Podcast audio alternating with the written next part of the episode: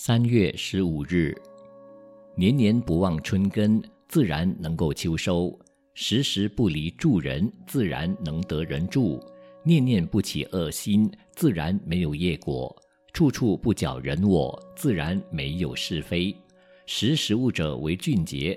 纵观古今中外，有什么人是真正的识时务者呢？先从孔子说起。孔子在鲁国弃官不作，知其不可为也，这就是识时务。日本裕仁天皇于一九四五年广岛遭受原子弹轰炸后，即刻向全世界的盟军宣布无条件投降，因其知道日本已无力再战，这就是识时务。三国时代，刘备在为建基立业的时候，屈就曹营，时时刻刻都小心翼翼，不敢和曹操并肩称雄，这就是他的识时务。楚汉之争时，刘邦居以弱势，不得不赴项羽的鸿门宴，并且在楚霸王之前一直表现低姿态示好，这就是他的识时务。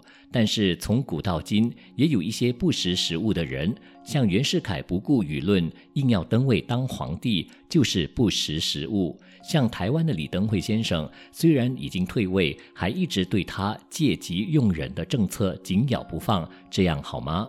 识时务者为俊杰。所谓识时务者，就是好汉不吃眼前亏。俗语说：“人在屋檐下。”怎能不低头？